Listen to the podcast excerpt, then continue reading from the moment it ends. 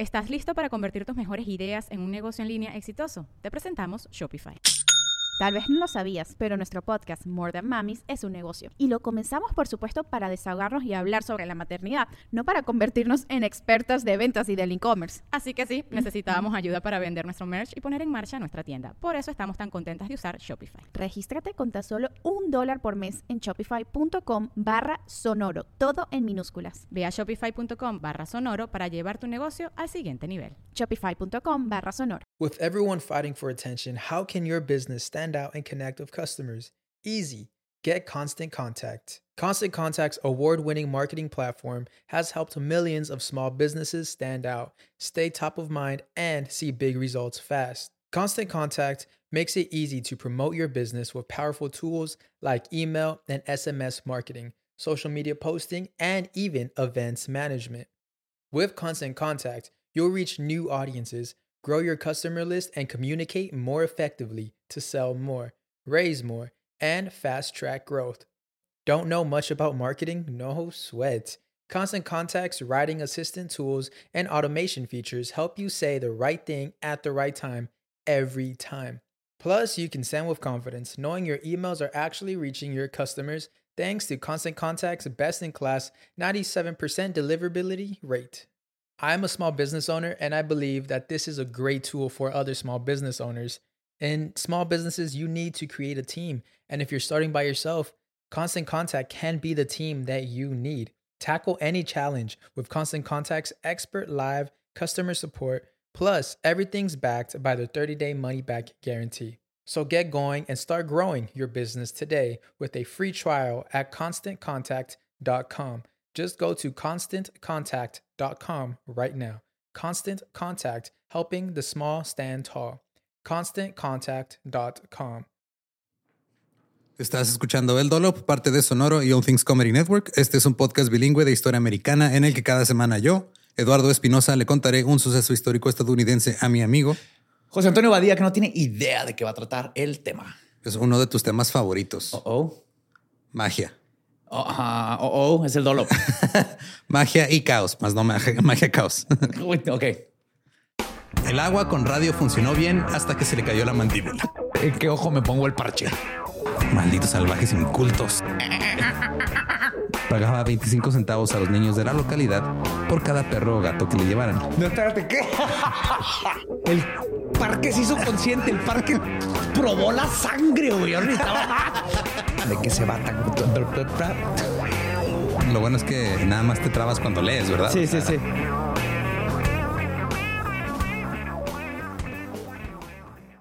...2 de abril de 1861. William Ellsworth Robinson nació en Westchester, Nueva York. Su familia se instaló en Manhattan. Sus padres eran escoceses. Su padre Jim había realizado giras en espectáculos de juglares y era director en el Houston Street Concert Saloon de Harry Hill en Nueva York. Él se encargaba de programar los actos, salía del escenario a hacer cosas. Como intérprete se especializaba en imitaciones y en canto dialectal. ¿Qué es eso? ¿Cantos de otros dialectos? Ajá, básicamente cantar con voces racistas. Ah, es lo que sí. hacía la voz negra de la época, hacía acento irlandés, hacía acento escocés, porque pues digo, era. Y también hacía los acentos eh, de, cito, los típicos hebreos, holandeses o italianos. Ok, típicos ahí. Sí. También, también Jim era ventríloco, hipnotizador y mago. I'm walking here. Quédate viendo este reloj. Simón. Este salón, el de Harry Hill, era un famoso bar ruidoso en Nueva York. Era un espacio abierto que servía como salón de baile, bar, teatro de variedades y ring de boxeo. Las mujeres entraban gratis, los hombres tenían que pagar 25 centavos cada uno. Eh, era obligatoria una ronda de bebidas al comienzo de cualquier baile. Está bien. Sí, de hecho te decían, Cito, toma un poco de vino para el bienestar del estómago. y de los demás. Sí. Además se prohibían las malas palabras y los problemas en el interior. A eso me encanta, güey. No queremos problemas aquí. Déjalos afuera. Justo. Así que si eras este proxeneta, trabajadora sexual, ladrón o borracho, tenías que salir a hacer tu desmadre afuera y luego ya podías entrar. Ok. Si querías este, iniciar una pelea, planear un delito, sí, hacer disculpe, cabello, puede ir acá afuera que soy ladrón, le voy a robar la cartera, pero aquí adentro, aquí adentro no podemos. Hay. Las reglas Claro, claro, hay que cumplir las reglas. Vamos afuera que me asalte. Eh, este Jima animó a su hijo, William Robinson, a seguir los pasos de su padre como intérprete. Will era alto y era guapo, pero no tenía la misma presencia escénica ni la misma confianza que su padre. De hecho, no le gustaba el sonido de su voz. No le gustaba contar chistes. Él se quedaba en casa y practicaba frente a su espejo eh, porque era mago. Entonces, cuando era adolescente, Will actuaba en fiestas privadas, en picnics o en cosas de la escuela y muchas veces en, cosas infantiles, entreteniendo a los niños. Mientras los borrachos estaban ahí haciendo su desmadre, decía, vete ya a la guardería, güey. ¿Qué carta es esta? Sí. El problema es de que un mago necesitaba muchos equipos y props sofisticados, ¿no? Para hacer sus trucos tenían que construir sus cosas. Y requerían habilidad para construirlos y además eran costosos. O puedes aprender a hacer magia y literalmente desaparecer la carta. Puede ser. Pero pues Will no podía permitirse el lujo de un equipo así. Así que se puso a trabajar en una fundición de latón. Ahí aprendió a trabajar con láminas de metal y se convirtió en un artesano bastante meticuloso. Era tan bueno que a finales de la década de 1870, Martinkas New York, que era la mayor empresa de fabricación y tienda de magia, lo llevaba al taller para trabajar en proyectos especiales. Entonces ya esto significaba que Will tenía acceso a las últimas innovaciones en magia. Uh. Algunos de los magos más famosos visitaban la tienda cada rato para ir a buscar nuevos trucos y nuevas cosas que hacer. Will se estaba convirtiendo en un experto en magia, pero todavía le faltaba confianza escénica. Su habilidad técnica era excepcional. O sea, el güey podía hacerte un truco bien cabrón y todo, pero o sea, no. Era pésimo para vendértelo. Sí. O sea, era pésimo para estar en el escenario y hacerte que te interesara el truco. El truco le salía bien chingón, pero. Además de hueva. Era de hueva. Como ver un trovador en un vive latino. Ándale. Conseguía actuaciones en la ciudad de Nueva York y veía cualquier espectáculo de magia que podía. A sus 21 años, Will se casó con Bessie Smith, que tenía 16. Bessie estaba enamorada de Will y Will necesitaba un asistente. Así que ella le ayudaba con trucos, este, con los cambios de vestuario, le ayudaba también detrás de escena, empacando y moviendo los props grandes o reparando las, las cosas pequeñas. Mi lady, ¿qué te parecería si te digo que te quiero partir en dos? Uf. es magia, es por magia. Es magia, claro, sí. La tengo bien chiquita, de hecho, no va a pasar nada de eso. Pero imagínate la ilusión que le vamos a traer a la gente. Eran anunciados como Robinson, el hombre misterioso, el maravilloso encantador del mundo, asistido por Madame Osil Bessie en escenas de encantamiento. Ese era el póster. Will firmaba todas sus cartas, místicamente tuyo, Will. Ah, ya está, Will. Se dejó crecer el bigote y le rizaba las puntas con cera. En el escenario traía pantalones negros, medias de seda y un frac formal, porque estaba modelando el estilo de Alexander Herman. Ahora, Alexander Herman era un parisino de una familia de magos europeos que su hermano Carl también era mago, eh, su abuelo y su padre fueron magos. O sea, era una familia de, de magos, puros magos. Alexander fue el que vino a América y se hizo muy famoso en Estados Unidos. Y era el estereotipo del mago, o sea, de esa época. el de tuxido, con el bigotito. Sí, alto, el bigotito, con la barba de, de justo, güey. Esa, esa imagen del mago era Alexander Herman. Ok. Eh, tenía una gran presencia escénica y fue el mago favorito de los Estados Unidos durante 20 años. O sea, era una celebridad legítima en Estados Unidos. Su esposa Adelaide era parte del espectáculo como actriz, bailarina, hacía acrobacias en bicicleta y además este, recibía un disparo de un cañón y le en el aire. Wow. o sea, era una pareja de magos chida. Sí. Will consiguió los mejores asientos que pudo para ver a Herman cuando estuvo en Nueva York y estudió el acto de Herman. En diciembre de 1883, apenas ocho meses después de casarse, Bessie y Will tuvieron un hijo. Y creo que ese es el truco de magia más cabrón que se aventaron. Bessie no era la madre. What? ¿Lo sacaron de un sombrero de mago o qué? no sé. Lo que pasó probablemente es de que este güey Will se escogió una sirvienta que vivía ahí en la casa de sus papás, la embarazó. Los papás para tapar todo el desmadre adoptaron al hijo y dijeron que era hijo de Willy Bessie. Oh shit. No, pues Bessie mínimo no tuvo que pasar por todo el por todo el desmadre del parto, Simón. Willy, ya, pero ya tiempo después sí tuvieron un, un bebé juntos que se llamaba Elmore. En 1886, Will viajó a Europa como parte de su trabajo en la tienda de magia para observar a los magos de allá, eh, sacar nuevos trucos y visitar tiendas de aquel lado y traerse los secretos de la magia europea para acá. Así que dejó a su esposa y a su hijo en la casa. Un rato. Sí, güey. O sea, ¿qué van a hacer allá en Europa? Nada, güey, nada, no entienden. Esto es de geeks. En Inglaterra, Will quedó cautivado por la actuación del mago Ben Ali Bay. Bay vestía un turbante envuelto alrededor de una gorra de mago puntiaguda. Al principio, Will no sabía cómo Ali Bay hacía sus trucos, pero de repente se le ocurrió entrecerrar los ojos poquito a través de las luces y descubrió el secreto. Ajá. Ali Bay Nikola Tesla le estaba ayudando. Le estaba ayudando a crear este clones de su. De hecho, sí, este hay referencias a Prestige aquí, lo, lo expliqué al final. Ah, neta. Ah, qué fregón. Eh, en Berlín, Ali Bey descubrió lo que se llamaba el arte negro o el black art, Ajá. Que literal era, tenía un actor que se ponía blackface y estaba todo vestido negro moviendo cosas en el escenario. Como los ninjas el- Sí, güey. en los videos esos japoneses. Que Ajá. andan Pero así, de esa- pela- así pelada. eso era, güey. Entonces, Wow. este se puso Will, este, pues, estaba iluminado de cierta forma para que no se vieran. Y Will se puso a observar fijamente, entrecerró un poquito los ojos y vio a un güey ahí moviendo cosas. Tiri, tiri. Ok, wow. Ahora, Ali Bay se dio cuenta en Berlín de este pedo porque metió a un actor alemán que estaba interpretando a un esclavo con una cara pintada de negro al escenario. Cuando entró al escenario, el público no reaccionó. Entonces Ali Bay se dio cuenta de que, güey, la Y ese es el truco. No reaccionaron. Ven porque estamos mal. Ajá, o sea, y justo fue de no mames, no lo están pelando, güey. Podemos usar esto a nuestro favor y empezaron a, o sea, porque si era como parte del truco y todo, pero ahora es ok, ahora va a ser parte oculta del truco. Ya. Así que ya cada vez que tenían show ponían cortinas negras, se acomodaban las luces de gas de cierto modo para que este no se viera, o sea, y Y ya puede hacer cosas increíbles. Simón. Eh, ahora que Bessie ya tenía un hijo, pues ya no podía dedicar todo el tiempo a ayudar a Will. Y el matrimonio se vino abajo, pero no se divorciaron. Ok, siguieron, eh, Siguieron juntos. compañeros de trabajo. Este, aparte de que Will era católico eh, romano y que era divor- caro divorciarse, dijeron, ok, no, pues vamos a seguir juntos, pero pues cada quien por su lado. Ahí Ok. vemos qué pedo. Eh, tiempo después, ya como que dijeron, ok, pues ya de plano, eh, o sea, como que Will se empezó a enfocar demasiado en los trucos de magia y no pelar al hijo. Entonces Bessie dijo, ¿sabes qué? Mejor ahí nos vemos. Chido, se llevó al niño. Luego Will conoció a Olive Path, que era una showgirl. Era chiquita, medía menos de unos 50, era muy delgada. Era del tamaño perfecto para meterle en una caja. Tú cabes perfectamente en esta caja. Te voy a penetrar con una espada. Y no está hablando de mi pene, lo tengo en chiquito. Olive parecía tener entre 12 y 40 años. Entre 12 y 40 años. Sí, pero en realidad tenía 20. Por el Sí. tamaño petit. Ajá. Eh, Will le decía Dot por su tamaño. Dot era muy dedicada como asistente, también cosía disfraces, empaquetaba los props, practicaba con Will cada noche. De hecho, era mucho más dedicada que Bessie. Ajá. Pronto Dot y Will se enamoraron. En agosto de 1887, Will apareció en escena como el mago Ahmed Ben Ali. Ajá. Eh, Llevaba una peluca larga de color marrón oscuro, una barba poblada, un tocado egipcio y una túnica blanca y practicaba el arte negro. Todo el mystique de Arabia.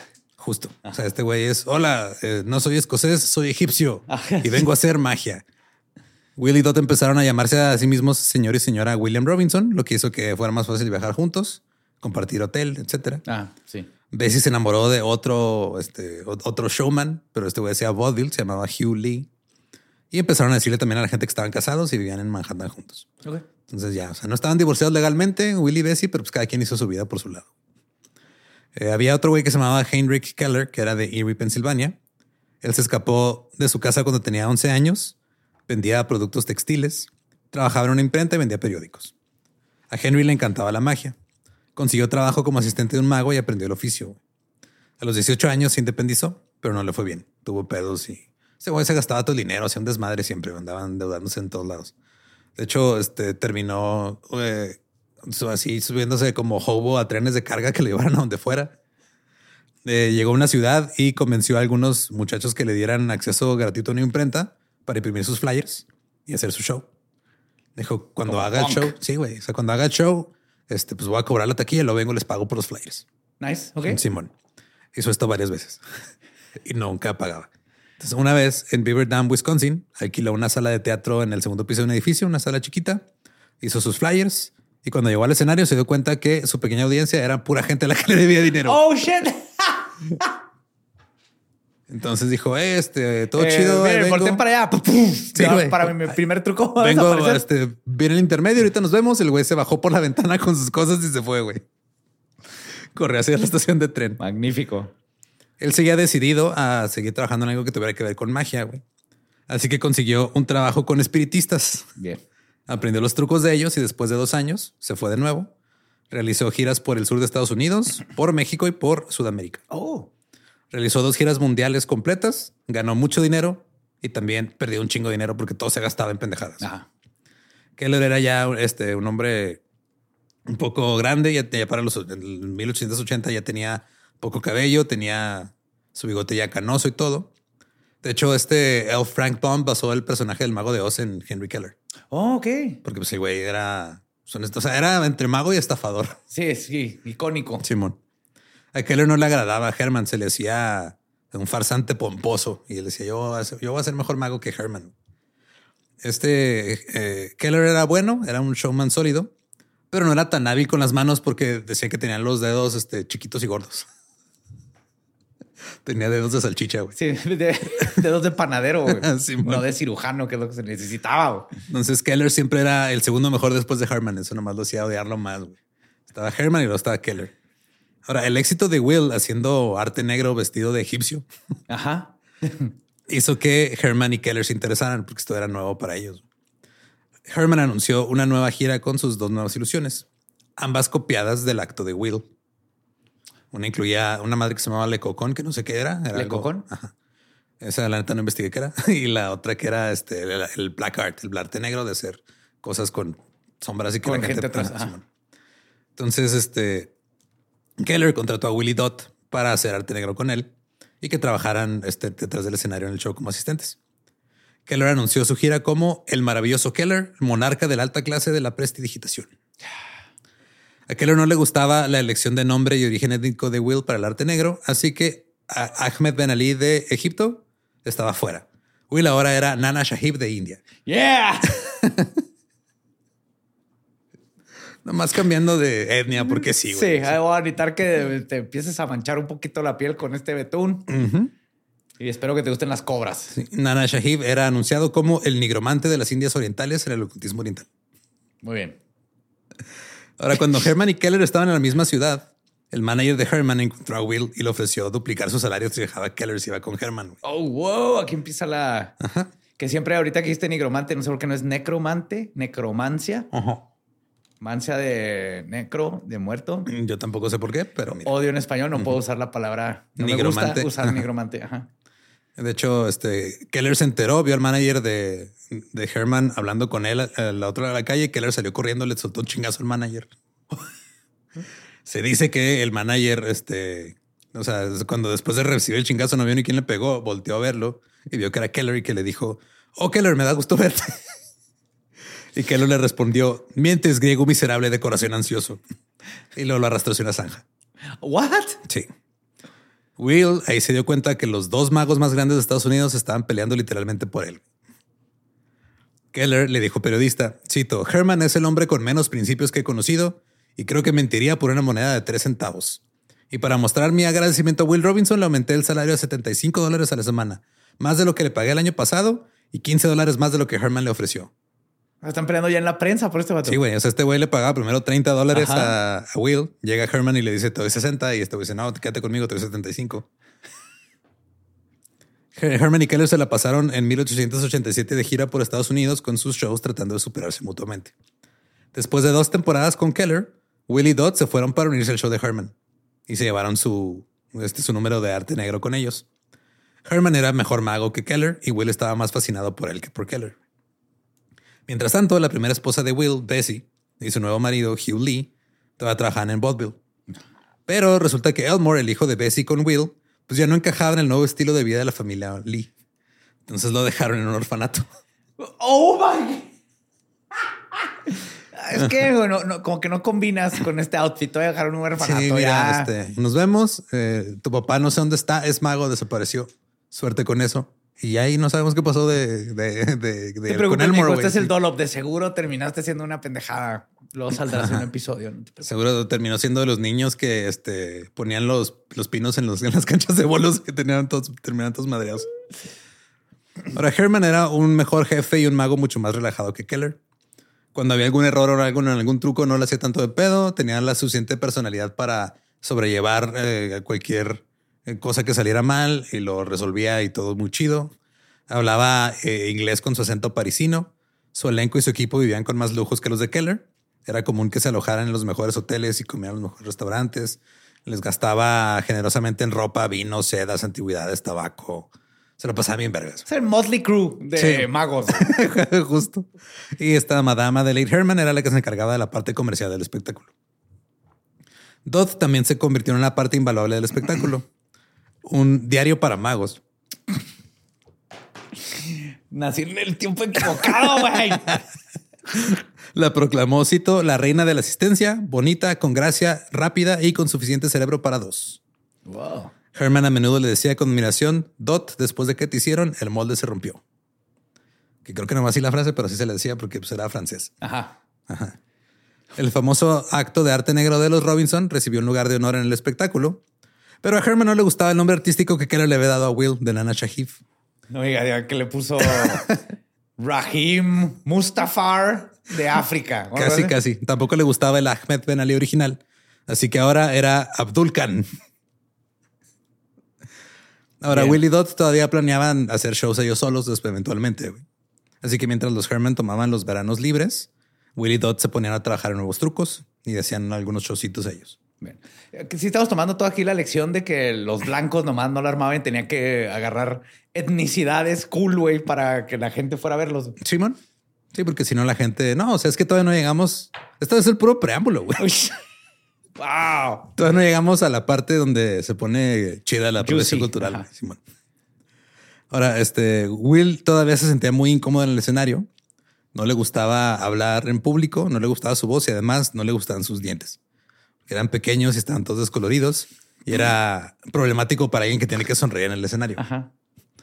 Ahora, por razones que desconocemos, a principios de 1892, Will dejó, eh, dejó a Herman y se reunió con Keller otra vez. Al año siguiente, un viejo amigo de Will, Sansick, se acercó a Will con un plan para hacerse ricos rápidamente. Vamos a hacernos todos chinos. Faltan como dos páginas para eso. Va a pasar, ¿verdad? pero- sí. Antes de eso, le dijo, güey, vamos a abrir un salón espiritista en Chicago. Uh, ok. Iba a estar ahí el World's Fair. Así que alquilaron una casa, gastaron 5 mil dólares en arreglarla. Pusieron trampillas, unas pizarras en blanco donde aparecían mensajes con gis, telas de gasa con pintura fosforescente que flotaban frente a cortinas. Empezaron a hacer ahí su, su cuartito espiritista. Sí, güey. Que estaría bien chingón eso si no te hacen pendejo. ¿Sabes cómo? Simón. Nomás que por naturaleza, pues la gente, o sea, si nomás va y vas tú a querer tener una experiencia creepy, Ajá. pero cuando vas a querer hablar con la abuela porque te dejó de chiquito y tienes issues, pues ahí sí está feo que te hagan güey. Bueno, fuera que hubiera sido la abuela, pero mira, Sansick también contrató detectives privados para que investigaran a, la- a los clientes que llegaban a las sesiones espiritistas. Eso es brillante, güey. Ahora que lo pienso, es brillante, güey. Eso es inmersivo. Mm, sí. Uno de ellos era un viejo y rico hombre de negocios alemán que regresaba para una sesión tras otra y tras otra. Pagaba muy bien. Ajá. Después de ser persuadidos, Will y Sansick finalmente lograron materializar una visión de su esposa muerta. What? Encontraron una mujer joven que coincidía con la descripción de la esposa. La cubrieron con este, unas telas y gasas y la madre la metieron en una habitación oscuras. Se le aparece la esposa muerta al señor. este. Entonces le dice, quiero pasar una hora a solas con el espíritu de mi esposa. Oh, oh. Entonces Sansick le dijo, va, pero te va a salir caro, güey. Fue y contrató Y la fantasma. ah, ¿Espérate, qué? Uh. ¿qué, qué tan caro? Espérate, güey. Uh, tenemos que hablar. Espérate. Uh. Entonces Sansick salió a las calles, encontró a una trabajadora sexual, puso una cama en la sala de sesiones. El alemán entró para estar a solas con el espíritu de su esposa muerta. Y después de un rato se escuchó un grito desde el interior de la habitación. Will y Sansick entraron, encontraron a la joven llorando, porque el anciano alemán sufrió un infarto durante las relaciones sexuales y murió. Eh, Se murió contento, güey. Sí, Cogiendo con su esposa. cogiendo con su esposa. Yo digo que ¿no? es un win que le hicieron un, un favor a ese señor. Ajá, no sé Le exactamente. cómo- crearon un trauma enorme a la pobre. a la pobre mujer, tipa. pero no sé, o sea, no sé cómo lo hicieron, güey, para que el güey también se creyera que sí estaba con su esposa. Pues seguramente era pagado todo, ¿no? Así de. Algo debió, o sea, digo, obviamente estamos hablando de un estafador bien cabrón que era el Sansick y un mago bien cabrón que era Will. O sea, que lo hicieron, lo hicieron, pero no sé cómo. Wow. Eh, estos güeyes agarraron el cuerpo, lo sacaron, lo vistieron eh, y su esperanza era dejarlo tirado en la acera y ah, pues, Se se, murió de una, un infarto allá afuera. Pero no se dieron cuenta que afuera estaba el sirviente de este güey esperándolo. güey. Los vio salir a sacar Los vio salir con el cuerpo, le habló a la policía, llegó la policía, Sansi le se explicó lo que estaba pasando, los policías le dijeron, güey, estás mamando, ¿ah? Y dijo, no, es neta. Bueno, pues esto no se puede quedar así, entonces el güey les tuvo que sobornar para que lo dejaran en paz. Entonces, ¿qué te- ¿de qué te acusan, güey? Pues de Imagínate el, el fraude. juicio de este pedo. Pues eso es fraude. Fraude. fraude y trabajo No, pero es fraude. Sí, güey. No sé. Se ve que legalmente está cabrón, ¿no? Porque comprueba que no habían fantasmas. Ajá. Pero, o sea, en realidad, tú, si tu abogado es suficientemente bueno, podrías decir que evitaste la necrofilia. Exacto. Will y Sansik tuvieron que abandonar todo el asunto de las sesiones espiritistas y huir de la ciudad. Will se regresó a trabajar con Keller. Durante una ola de calor del verano de 1894, Herman hizo un, un show benéfico, bueno, una serie de shows benéficos para recaudar dinero para llevar hielo a los pobres en la ciudad de Nueva York, porque pues, estaba muy cabrón el calor. Ajá. El final del espectáculo cerraba con la maravillosa hazaña de atrapar una bala. Uh, ok. Bullet catch. Ajá. Herman recibiría seis balas disparadas con rifles. Este truco hasta la fecha se considera de los trucos de magia más peligrosos que existen. Sí, porque sí, sí se mete una bala de veras para que esté. Ajá. El chiste es quitarla. Sí, Prestige. Se remonta hasta el siglo XVI y era estándar entre los magos a finales del siglo XIX. Herman solo realizaba la captura de balas unas cuantas veces en su carrera y solo en ocasiones especiales como llevarle hielo a los pobres. Se lo merecen. Estos güeyes no tienen nada. Les toca un hielito. Les tiene que durar tres meses. Que mejor que vean un buen show. Eh, La idea es de que alguien dispara una bala o varias balas, el mago las atrapa por con la mano, luego las echa a un plato. Ajá. Will y Dot estaban entre el público viendo el truco. güey. Después de que vieron esto, se regresaron a trabajar con Herman. Por el truco. Pues por varias cosas. o sea, de- Otra vez estaban en batalla con Keller por las giras en las ciudades. Llegaban y pegaban sus pósters y luego llegaban los otros güeyes, pegaban sus pósters encima de sus pósters. Como políticos Desmadre, mexicanos. Sí, güey. Will era un gran este, imitador y empezó a hacer una imitación de Herman detrás del escenario para el resto del crew. Según él le gustaba usar su propia voz, pero era muy bueno imitando a alguien Ajá. más. El 3 de diciembre de 1895, Herman estaba haciendo su show en un teatro en San Francisco. Y exactamente al mismo tiempo estaba al otro lado de la ciudad, en el Mechanics Pavilion, montando uno de sus sementales en un espectáculo ecuestre. Los periódicos informaron sobre esta increíble hazaña. Un hombre en dos lugares al mismo tiempo. What? Pensaron que era el trabajo de un maestro mago cabroncísimo, pero pues Herman estaba en el caballo, Will estaba imitándolo en el teatro. Hijo, no mames. De que tomó inspiración Christopher Nolan para The Prestige, Ok. Que eran dos. Ajá. que eran dos güeyes. O sea, este, el truco de, digo, que uno era un truco y el otro Era. Eran dos tipos de truco muy diferentes. Sí, si no han visto uno esa era película, si no han visto esa película, véanla. Es una gran película. Sí, buenísima. Siete días después, Alexander Herman murió a sus 52 años. Adelaide Herman intentó mantener el show porque pues tenía fechas este, que hacer todavía, tenía algunas deudas. Will pensó que lo natural sería que él fuera el que se estaría ahora en el escenario. Ajá. Digo, si él había hecho de, de egipcio, de, de indio, de, no sé qué ajá. más. Ajá, pues o sea, que lo hagan parisiano, no, parisino no pasa nada. Pero Adelaide dijo, no, voy a traerme al sobrino de Alexander, Leon Herman. Ajá. Digo, era una familia de magos, güey, todos iban a hacer magia. Ajá. Para que llegara a Estados Unidos y protagonizar el show.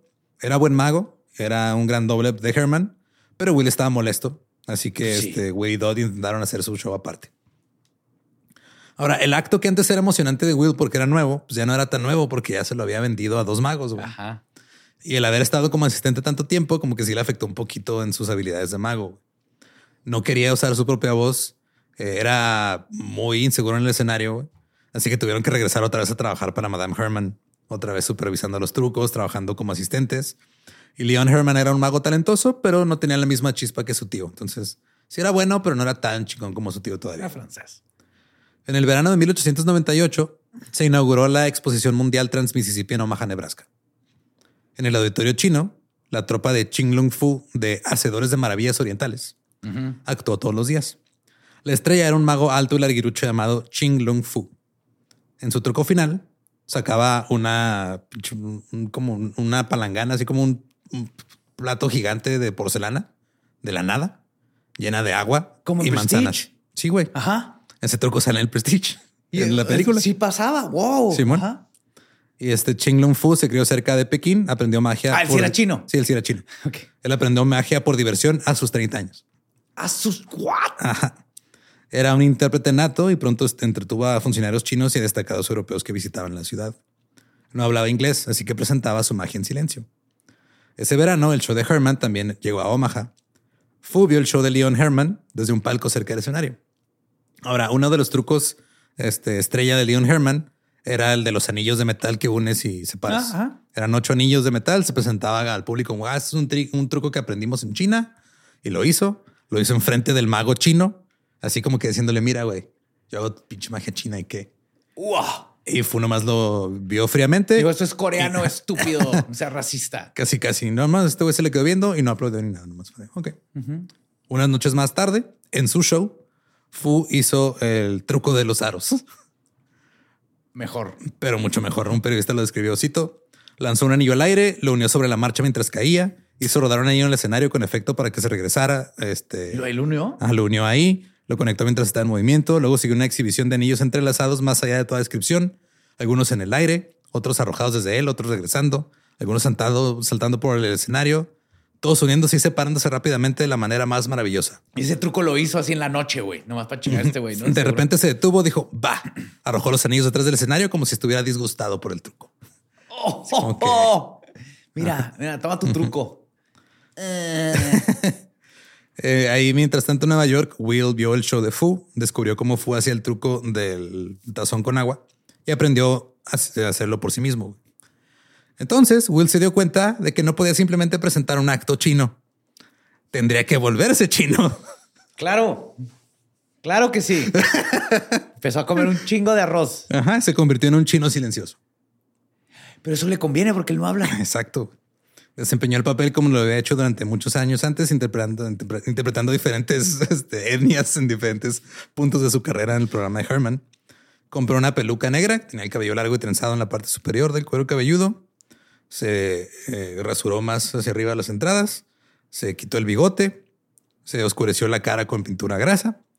Y este contrató a un malabarista chino llamado Mac Filong Para, para, para darle autenticidad. Ajá. Su nombre artístico era Prince Filong. Entonces, este también era un chingón este Filong. güey. Su, su especialidad era estar suspendido de un gancho así en su trenza Ajá. mientras este, estaba colgando en el escenario haciendo malabares con antorchas prendidas. Oh, all right. Entonces era, era bueno el güey. Sí. Ahora, como ya había magos chinos en Estados Unidos, Will se puso en contacto con un teatro de París. El 15 de marzo de 1900, Will, haciéndose llamar Hop Sing Su, hizo su primer espectáculo. Que se va a significar como puerco en, en Chile, Colorado. Sí, este, el mago arroz o pasta se va a presentar en, Mago combo número cuatro. Ahora, los trucos de Su eran lentos e inestables. Arruinó, arruinó el final, que era el truco de sacar la palangana de porcelana con agua.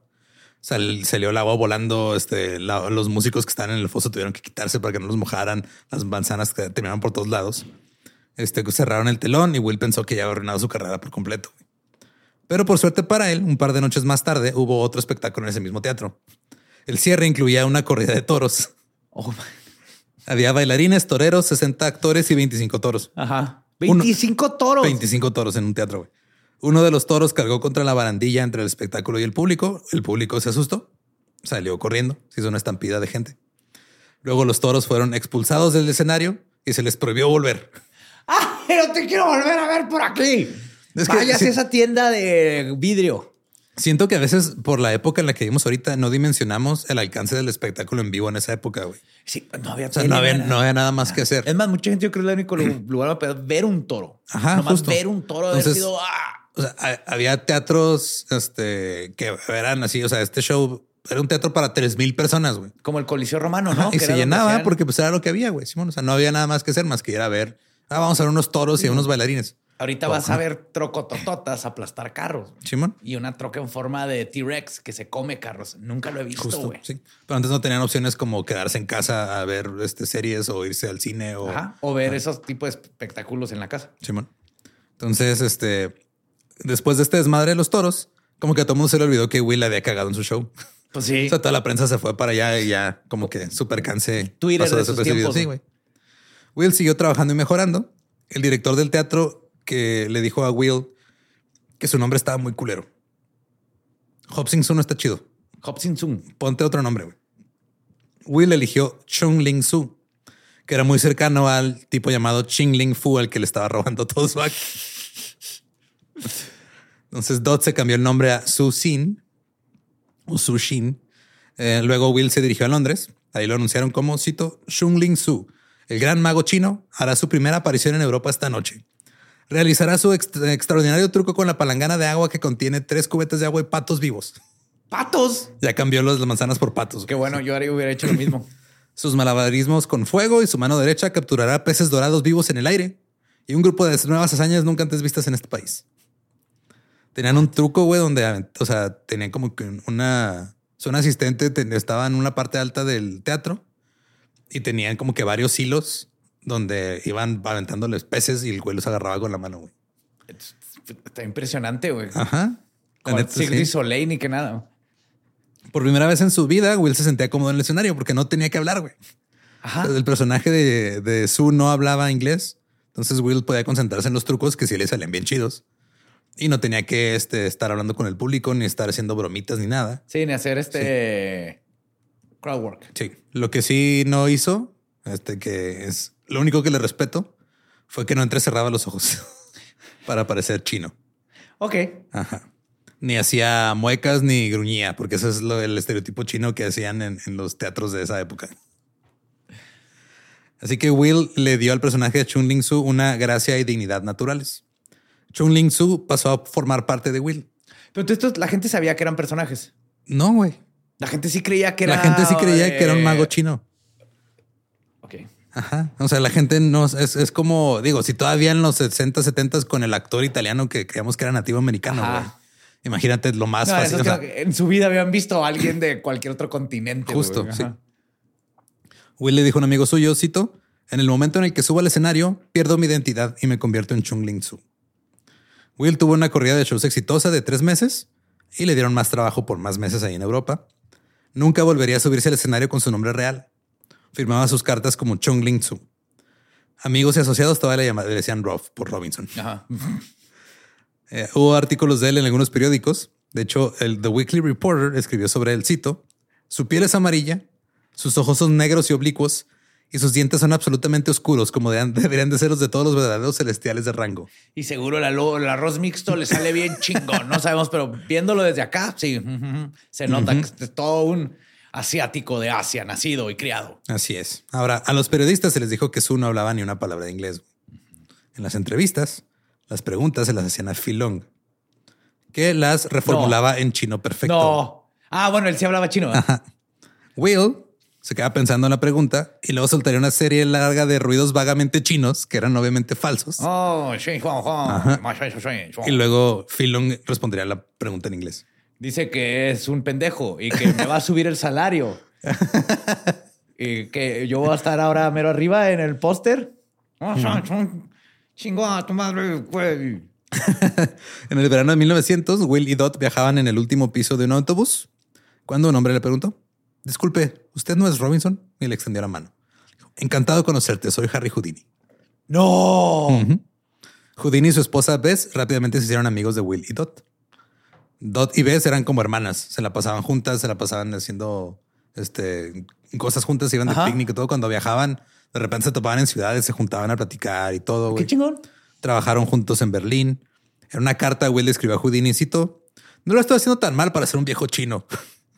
Tengo mucho que comer, mucho que vestir, un lugar para dormir y algunas monedas guardadas para un día lluvioso. Qué buena vida. En 1903, el padre de Will murió, así que regresó a Nueva York. En 1904, Mac Philong abandonó el show. Fue reemplazado por Fukado Kamatero, al cual le decían Frank. O sea, los que tienen nombres este, normales de Estados Unidos le ponen uno asiático y a los Este asiáticos. Está muy difícil, güey. No, no, no. Frank. Eh, la especialidad de Frank era la escalera de espadas. What?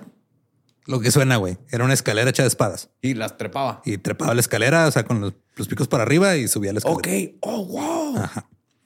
Eh, Frank era japonés, por lo que las entrevistas se volvieron un poquito más complicadas. Los reporteros hacían las preguntas en inglés. Frank se las repetía a Will en chino falso y Will respondía en su propia versión de chino falso. Luego Frank decía Simón y las traducía al inglés. Qué desmadre. Nadie sabía qué estaba hablando. No, güey. Nomás era el último. Si, si por alguna cosa había algún chino presente, güey.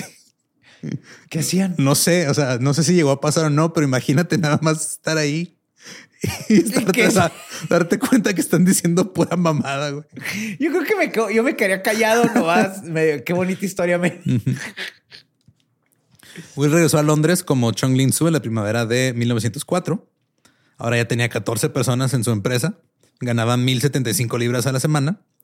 Y había uno de los trucos que hacía en su momento que se llamaba condenado a muerte por los boxers. Los boxers eran una mafia china. Ok. Que les decían boxeadores porque le decían Chinese boxing o boxeo chino a las artes marciales. Entonces, Ajá. los que le pusieron nombre no fueron ellos.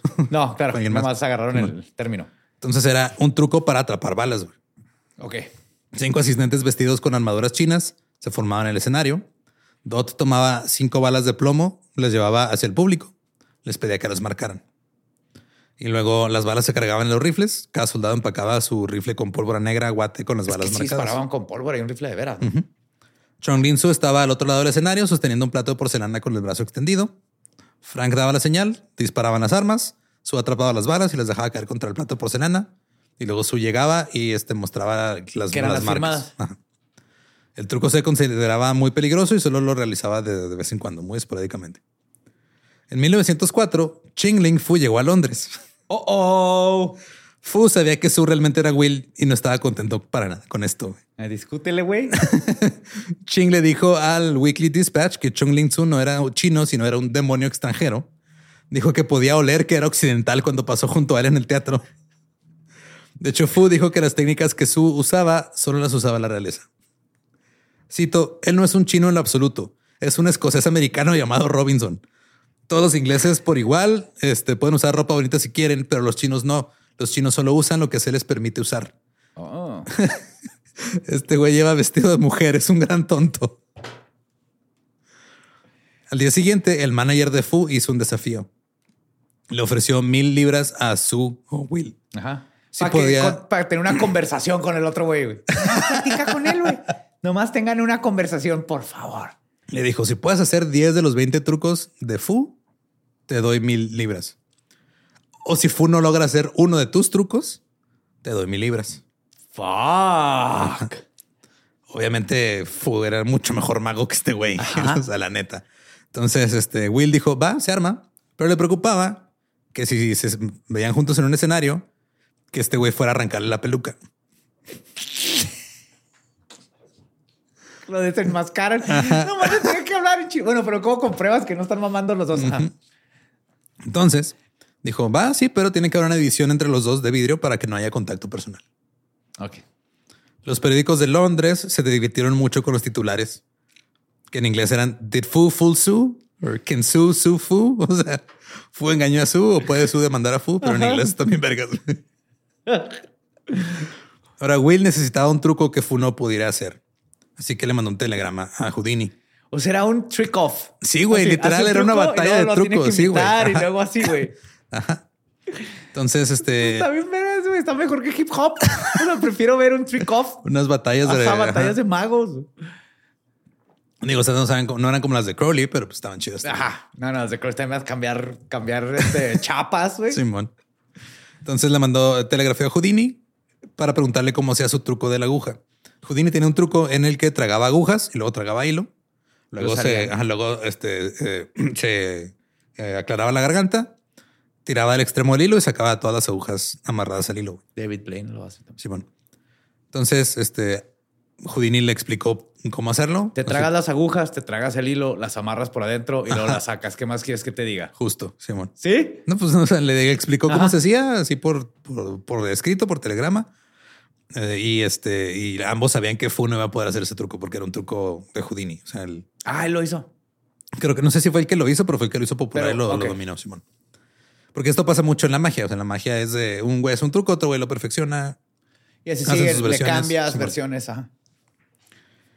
A la mañana siguiente, el 7 de enero, Su hizo su gran entrada conduciendo por la calle con Dot, vestido con su ropa china, saludando a la multitud que se había reunido. Llegó a las oficinas de Weekly Dispatch, lo llevaron a una sala que habían preparado para el desafío. Tenían ahí público. Su se sentó en silencio a esperar a Fu. Después de una hora de espera, el editor sugirió que Su comenzara. Así que Su montó un espectáculo para los reporteros. Hizo 10 trucos chinos. Al final, el público aplaudió frenéticamente y Fu no apareció. Oh, no llegó, güey. Güey, va a salir de abajo de la falda del. Eh, Will creía que Fu este, sabía que iba a hacer el truco de la aguja y como no podía hacerlo, no se presentó.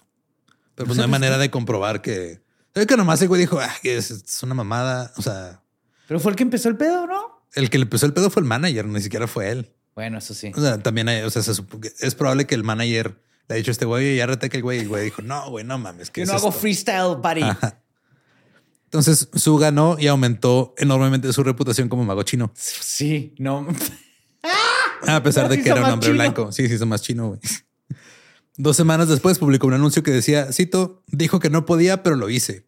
El Chongling Su original, que ha estado desconcertando al público británico durante los últimos cinco años, fue desafiado por Ching-Ling Fu del Empire Theater. Chongling Su logró con mayor éxito los trucos de este retador.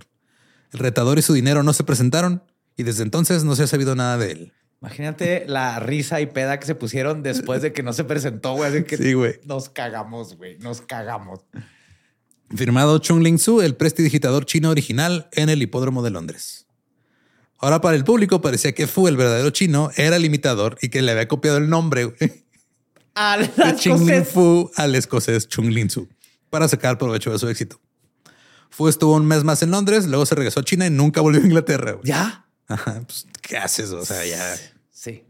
Digo, comprobar que el otro, jálale la peluca, güey. Háblale en chino. Bueno, en mandarín. ajá.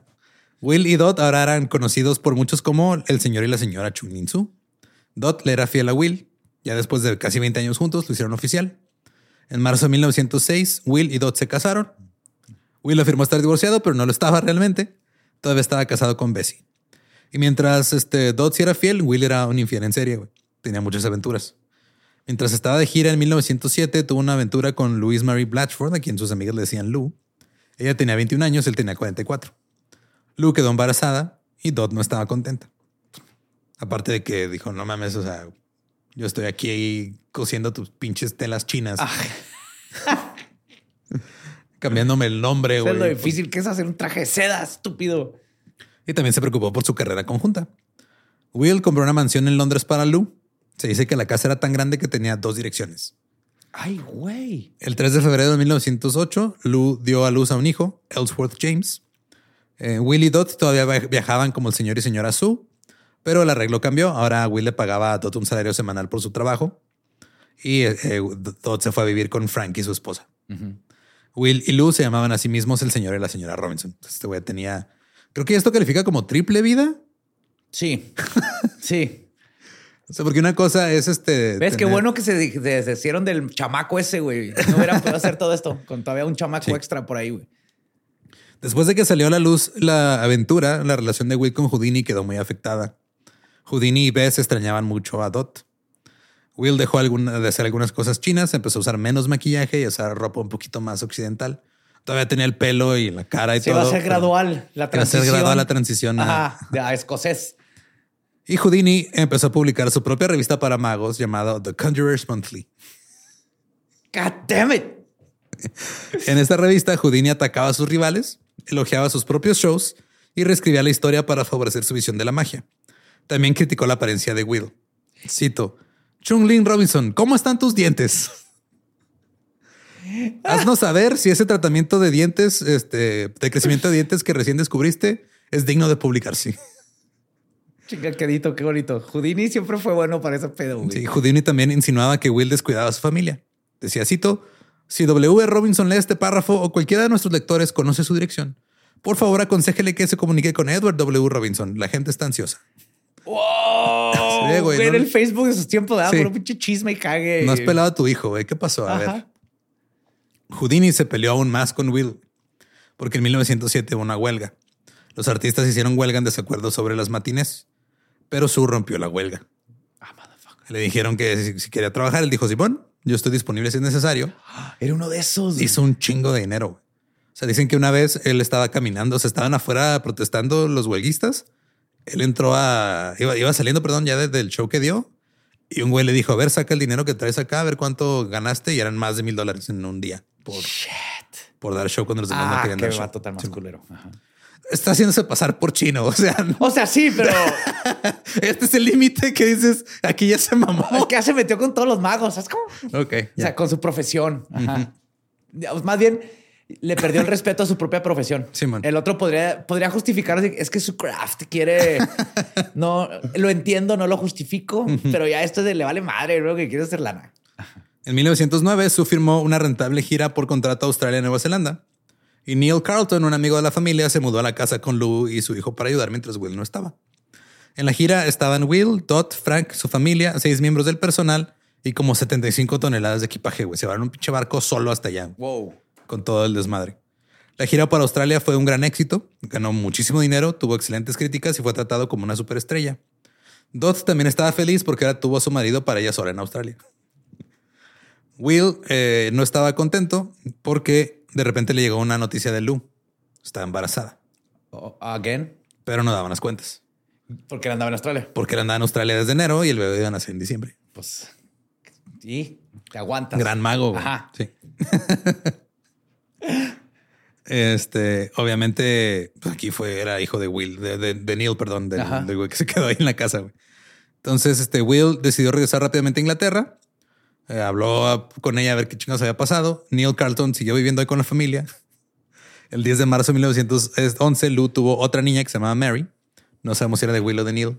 Ya que importa, esto ya es penedigitación, güey. Sí, ya. Whatever. Ya, Mientras vale no verga, los avienten en un orfanato, creo que todo va a estar bien. Y Neil Carlton básicamente servía como la figura paterna en la casa. Los niños le decían a él papá y este Will no iba nomás de repente. Cuando andaba- ni cuando andaba ahí cerca, güey. El güey se la pasaba nomás ahí en su. Si va a la otra dirección de la casa, güey. Es que tenía este un taller donde hacía sus trucos y todo y se la pasaba ahí. O sea, no, No salía. no, no hacía otra cosa. El 16 de noviembre de 1912, Neil Carlton murió de cáncer a sus 58 años. Pero la compañía de Chung Ling Su seguía. Tenían eh, muchos shows, ahora tenían 25 empleados.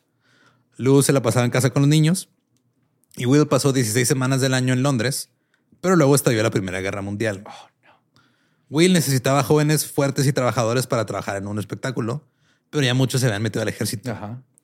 En octubre de 1914, las bombas alemanas comenzaron a caer sobre Londres y los apagones perjudicaron el negocio del teatro.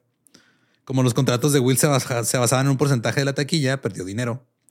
Así que intentó hacer una gira mundial, pero tuvo que cancelarla porque le dio disentería en la India. Damn. Ya, sí, sí. Sí. Y aparte de que había mucha rotación de personal por los tiempos de guerra, así que Will dejó de entrenar bien a todos porque no sabía cuánto tiempo iban a durar. güey. Entonces, si de repente tenía un asistente que le cagaba en un truco, Will nomás se volteaba y lo arreglaba él en el escenario y luego ya lo, lo Ya, porque luego al rato ibas a tener otro. Simón. Este, de hecho, por ejemplo, para el truco de, de las pistolas, pues Will era- siempre se encargaba él de este, armar las, las pistolas y las balas y todo, desarmarlas después del show. No se lo vas a dejar un güey nuevo aparte, güey. El 23 de marzo de 1918 fue el espectáculo de clausura en Londres. Cerca del final de su acto, dos asistentes de 17 años, Dan Crowley y Jack Grossman, recogieron los rifles preparados y subieron al escenario. Hicieron el acto habitual con los miembros del público y las balas marcadas. Luego los miembros del público metieron las balas en los rifles. Los dos hombres caminaron 14 pasos de Sue, levantaron los rifles y dispararon. El plato se cayó a las manos de Sue y se rompió. Oh. Sue dio varios pasos, se desplomó hacia atrás y dijo, Dios mío, algo ha sucedido, bajen el telón. ¡La cagué! ¡La cagué! ¡Yo llego! ¡La cagué! Will le dijo a Dot que buscaron médico rápidamente. Llegaron tres médicos. Will estaba semiconsciente. La bala le fracturó la quinta costilla. La herida de salida estaba a través de la undécima costilla, unos 10 centímetros hacia la derecha por encima de la columna. Will fue llevado a un hospital, pero murió a las 4.55 am. Y... Will Robinson, también conocido como Chong Ling Su, el maravilloso prestidigitador chino, murió a sus 56 años. Por, por este, no tener gente entrenada, güey. De hecho, no, güey. Ahorita llegamos a qué fue lo que pasó. Oh, wow. Los periodistas publicaron historias sensacionalistas llenas de especulaciones. Algunos diciendo que no, de seguro fue Fue el otro mago, güey. fue el otro mago, fue la esposa. Si hubiera que sido el otro mago, hubiera hecho y yo lo maté desde acá con mis poderes mágicos. hubiera estado bien verga. Ajá. Este, de que si había sido la esposa que ahora estaba poniendo el cuerno con Frank. O sea, pues estaban inventando chismes. Claro. Eh, algunos estaban preguntando si era un accidente, un asesinato. Houdini se metió a la discusión. Esto es el principio de una novela de Agatha Christie. güey. Sí, güey. Eh, pensó que Will había usado balas falsas como parte del truco. O sea, no sabía cómo lo hacía realmente. Entonces él pensaba que alguien había metido una bala real y eso lo había matado. Le escribió a Keller que había algo peculiar en todo el asunto. Luego hubo rumores de que era este, de que si bien Will era, cito, generalmente aceptado como un chino genuino, era de hecho de Edimburgo, de Aberdeen, de Bolton, de Liverpool o Manchester. Por ahí. Algunas revistas teatrales informaron que su lugar de nacimiento era Filadelfia, lo cual era más cercano a la realidad porque era pues, de, de Nueva York. Ajá. La revista estra- teatral estadounidense Variety, que hasta la fecha sigue Variety Sí. existiendo, Wow. conocía el verdadero nombre de Will y el hecho de que su acto fue copiado de Ching Lin Fu y publicaron eso, güey. Porque hablaron con la gente que vivía, que trabajaba con él de Directo. este, ajá. Y el público se sorprendió al saber que no era chino. No, que... ¿cómo? Sí, porque sus últimas No palabras fueron en inglés, güey. O sea, ese güey en inglés dijo algo pasó, bajen el telón. y ahí es decir que, ah, espérate. Sí, ah, chinga, qué rápido aprendió inglés. Este, Scotland Yard fue eh, eh, contactada para examinar los rifles. Ahora, Sue había modificado las armas para que el cañón quedara bloqueado y la bala no saliera. Ajá. Para el truco, los asistentes de Sue subían dos armas al escenario. Eh, llamaban a miembros del público para marcar una bala que parecía estar cargada en una de las armas. Los asistentes disparaban el arma contra Sue. Él parecía atrapar las balas en el aire y las dejaba caer en un plato. En realidad, Sue tomaba las balas y las escondía en su mano desde que Sí, las era el clásico truco de. Sí, o sea, cuando las ¿no? estaban metiendo la, ahí las escondía y las agarraba y las tenía, ya las tenía en la mano. güey. Sí, sí, como con las monedas que haces eso. Entonces, Luego. sí metían este, o sea, las, las, las balas marcadas. Ajá, claro. Los rifles tenían balas no marcadas. Entonces, las armas están preparadas para que la carga de pólvora tronara en una cámara debajo del cañón Y no sale la bala. y no saliera la bala. güey. Y además haces el, ah, la Sí, finta y ya hacer la finta y ya. sí, sí. El truco es tener la habilidad de que parezca que cambiaste mano y diste la bala, pero te quedaste la original. Ajá. Ok, ok, ok. Para evitar desperdiciar pólvora y balas, Sue nunca descargaba sus armas correctamente después de cada actuación.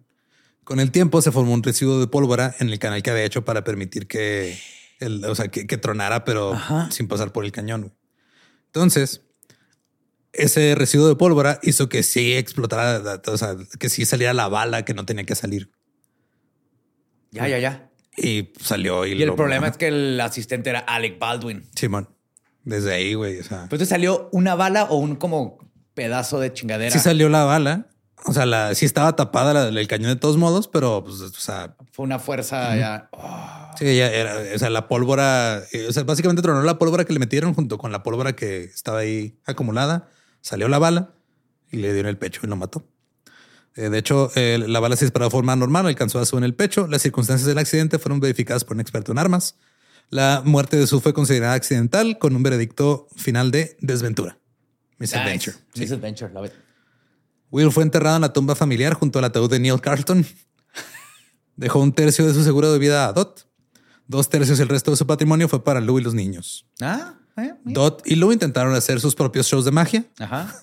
pero ninguno tuvo éxito. Pero ya no habían este, identidades raciales que robar. no, ya no. Houdini vio la oportunidad de aparecer en titulares, anunció que realizaría el truco para tapar balas en un evento para recaudar fondos. Keller le escribió a Houdini, suplicando, cito, no intentes el maldito truco para atrapar balas, por muy seguro que estés de su éxito. Siempre existe el mayor riesgo de que algún error te mate. Sí, Por favor, Harry, escucha a tu viejo amigo Keller que te ama como su propio hijo y no lo hagas. Pero lo hizo. Houdini canceló el Ah. truco. Sí. Sí, es peligrosísimo, pues que hay, un, hay pólvora y hay balas involucradas. El verdadero mago chino Ching Ning Fu murió en China en 1922. Ese mismo año, Harry, este, Henrik Keller murió en su casa en Los Ángeles. Y mientras tanto, en Canadá, eh, Houdini tiempo después se jactó de su capacidad para tensar los músculos de su estómago y resistir golpes. Un fanático entusiasta le ofreció una ráfaga de golpes que le rompió el apéndice y murió en Halloween de 1926. Y por eso güey, se celebra Halloween el 31 de octubre, según Carlos Trejo, porque es cuando se juntan todos los magos. Did you know that? Que eso dijo en una entrevista, güey.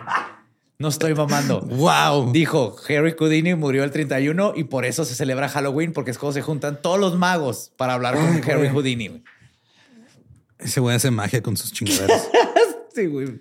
Dot murió de cáncer el 13 de noviembre de 1934 y fue enterrada en la parcela de la familia Robinson, que de hecho estaba cerca de la parcela de, de la familia de Alexander Herman. Entonces estaban enterrados ahí Están cerca. ahí todos en Es como familia. una tumba de todos magos. Ajá, qué Sí. chingón. Ahora, la película The Prestige de Christopher Nolan tiene un personaje que se llama Chung Ling Su, Ajá. que es el personaje del mago chino Que saca la que pecera hace la, el saca la pecera y todo ese pedo. Y que es donde este, el personaje de Christian Bale dice, no, es que el verdadero truco es que ese güey no está viejito ni está este, este, Débil ni está y- débil ni nada, güey. O sea, trae la pinche pecera llena de agua con sus piernas bien fuertes. Y que es la escena donde le dice al personaje de Angier, ¿no? Se llamaba el de. Sí. Que le dicen, no, el verdadero truco es este, güey. O sea, el truco. Vivir tu Vivir. craft. O sea, el truco es vivir la mentira, güey. De, y muchas. sacaron de aquí. Lo sacaron de aquí, güey. O sea, el, el Chunglin Su literal se llama así por este güey. Y también ahí sale lo del truco de la De bala. la bala, Simón, que es lo que hace el. Que nunca sé si de un pendejo te cambia la bala o hay mil cosas que pueden salir De hecho, mal. hay 16 casos reportados de personas que murieron por el truco de la bala. 16. Comenzando en el siglo XVI. Algunos de estos trucos, este, algunos de estos reportes, perdón, han sido disputados. No sabemos qué tantos son reales o qué tantos no, pero muchos han sido de que, o sea, por alguna falla de la pistola, hubo uno que el mago, este, alguien del público le disparó y esa bala no la pudo atrapar. ¡Cachate esta! Sí. ¡Güey, lo maté! ¡Que no era mago, mamá! ¡Me dijiste que era mago! Sí, es que para vender el truco tienen que ver que entra la bala. Ajá. Si no, no lo puedes vender. Entonces ahí, ahí empieza el peligro. Ahora, de los 16 casos reportados, no todos fueron este, porque haya sido muerte por un balazo necesariamente, güey. Pero están relacionados con el truco de la bala. Ok. Por ejemplo, dicen que un güey se cayó en un acantilado porque estaba mareado después de las heridas causadas por el acto de atrapar la bala. Güey había hecho la- el, el truco, andaba medio jodido, se mareó, se cayó por un pinche precipicio y se mató. güey. ¡Tará! Mientras que otro mago fue asesinado a golpes con su pistola trucada. se agarraron. Esta, esta madre es ¡Atrápate, falsa. este cabrón! Me mentiste y lo mataron a chingazos con su propia pistola. Pero esta esa es la historia del el mago Chongling Su Chun Su. Nice. De Escocia. de Escocia. Sí. Si quieren escuchar el episodio original en inglés, es el episodio 273 de The Dollop, The Magicians. Y si quieren ver este The Prestige, háganlo. El Ah, gran truco increíble. es una de las Nolan, mejores películas ajá. de Nolan, Simón. Y este recuerden que nos pueden seguir en todos lados como arroba el Dolop. A mí me encuentran como ningún Eduardo. Ahí me encuentra como Elba Diablo. Y si no conocen su historia, están condenados a quedarse con su propia identidad racial. ¿Estás listo para convertir tus mejores ideas en un negocio en línea exitoso? Te presentamos Shopify. Tal vez no lo sabías, pero nuestro podcast More Than Mamis es un negocio y lo empezamos por supuesto para desahogarnos y hablar sobre la maternidad, no para convertirnos en expertas de ventas y del e-commerce. Así que sí, necesitábamos ayuda para vender nuestro merch y poner en marcha nuestra tienda. ¿Y cómo suena con Shopify? Llegó otra venta. Shopify es la plataforma de comercio que está revolucionando millones de negocios en todo el mundo. Ya seas un emprendedor desde tu casa o desde donde sea, Shopify es la única herramienta que necesitas para iniciar, administrar y hacer crecer tu negocio sin dificultades. Con Shopify puedo gestionar pedidos, envíos y pagos desde cualquier lugar, brindándote toda la información y estadísticas de tus ventas al detalle. Regístrate para un periodo de prueba con tan solo un dólar al mes en shopify.com barra sonoro, todo en minúsculas. Ve a shopify.com barra sonoro para llevar tu negocio al siguiente nivel. Shopify.com barra sonoro. ¿Estás listo para convertir tus mejores ideas en un negocio en línea exitoso? Te presentamos Shopify. Tal vez no lo sabías, pero nuestro podcast More Than Mamis es un negocio y lo empezamos por supuesto para desahogarnos y hablar sobre la maternidad, no para convertirnos en expertas de ventas y del e-commerce. Así que sí, necesitábamos ayuda para vender nuestro merch y poner en marcha nuestra tienda. ¿Y cómo suena con Shopify? Llegó otra venta. Shopify es la plataforma de comercio que está revolucionando millones de negocios en todo el mundo. Ya seas un emprendedor desde tu casa o desde donde sea, Shopify es la única herramienta que necesitas para iniciar, administrar y hacer crecer tu negocio sin dificultades. Con Shopify puedo gestionar pedidos, envíos y pagos desde cualquier lugar, brindándote toda la información y estadísticas de tus ventas al detalle. Regístrate para un periodo de prueba con tan solo un dólar al mes en shopify.com barra sonoro, todo en minúsculas. Ve a shopify.com barra sonoro para llevar tu negocio al siguiente nivel. Shopify.com barra sonoro.